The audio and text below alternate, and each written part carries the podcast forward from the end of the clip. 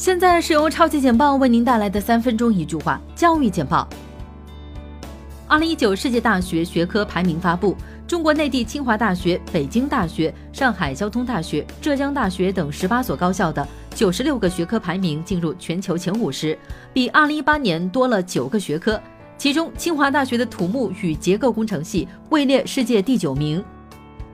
受陕西省西安市中级人民法院委托，西部产权交易公司将在淘宝网络司法拍卖平台对西安华西专修大学非法集资涉案的梅县红河校区涉案资产进行公开竞价活动，起拍价高达四点二五亿。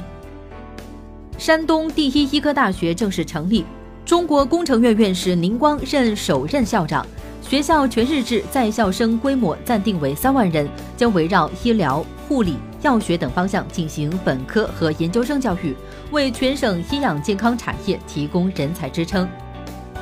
哈佛大学校报《哈佛深红》发布该校五位罗兹学者时，遗漏了一位，却不知情。该校除了有美国第一位同年抵美者暂缓遣返计划无证移民的罗兹学者，还有该校第一位在中国获选为罗兹学者的陈岩。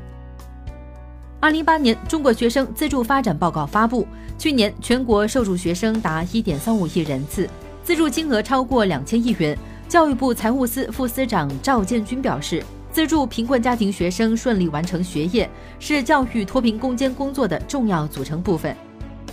柳州市鹿寨县公安局交管大队查获一辆超载的五菱小客车。合载七人的车上竟满满当当的坐着二十四人，该车上坐着的学生都在附近一所幼儿园就读。查处现场画面如压缩包解压。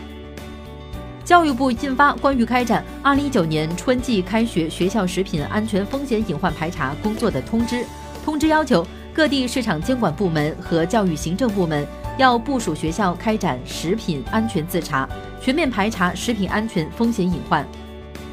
北京市教委提出，今年将完善义务教育入学，取消特长生招生，全部名额用于派位。城六区逐步降低公办学校寄宿招生数量和比例，同时从今年开始到二零二一年，将优质高中百分之五十以上的招生名额分配到一般初中校。